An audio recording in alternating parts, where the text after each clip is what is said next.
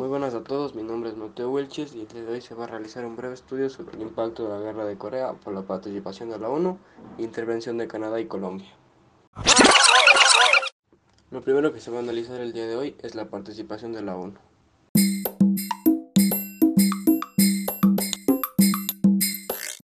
Después de haber estudiado a profundidad la participación de dicha organización, se puede decir que la ONU participó principalmente en la resolución 82, que consistía en la orden de que Corea del Norte detuviera de inmediato su invasión y moviera sus tropas hasta el paralelo 38, que de algún modo esto pudo servir y ser un buen comienzo para la paz.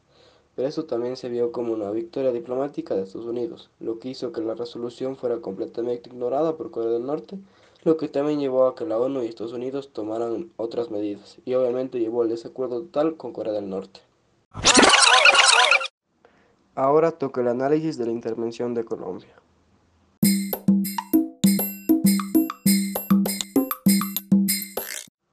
Para poder tener un mejor entendimiento de esta parte, hay que recalcar que en 1950 el secretario de la ONU requería ayuda para poder defenderse en la guerra de Corea. Y es ahí cuando después de que varios países rechacen esta petición, aparece Colombia, ofreciendo alrededor de 5.100 soldados dispuestos para batallar en la guerra de Corea. Esto fue un buen comienzo para que Colombia y Corea del Sur tuvieran una buena relación, ya que cuando Colombia ofreció sus fuerzas, para esta guerra no existía ningún acuerdo diplomático entre estos dos países. Pero asimismo, Colombia sufrió una gran cantidad de soldados, entre 163 muertos en guerra, 448 heridos, 28 prisioneros que fueron canjeados y 47 desaparecidos.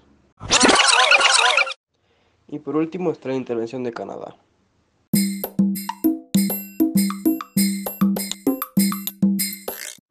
De igual manera que Colombia, Canadá inició su participación en 1950 entregando alrededor de 26.971 efectivos militares a la península de Corea, y también apoyaron en la guerra con fuerzas aéreas y navales.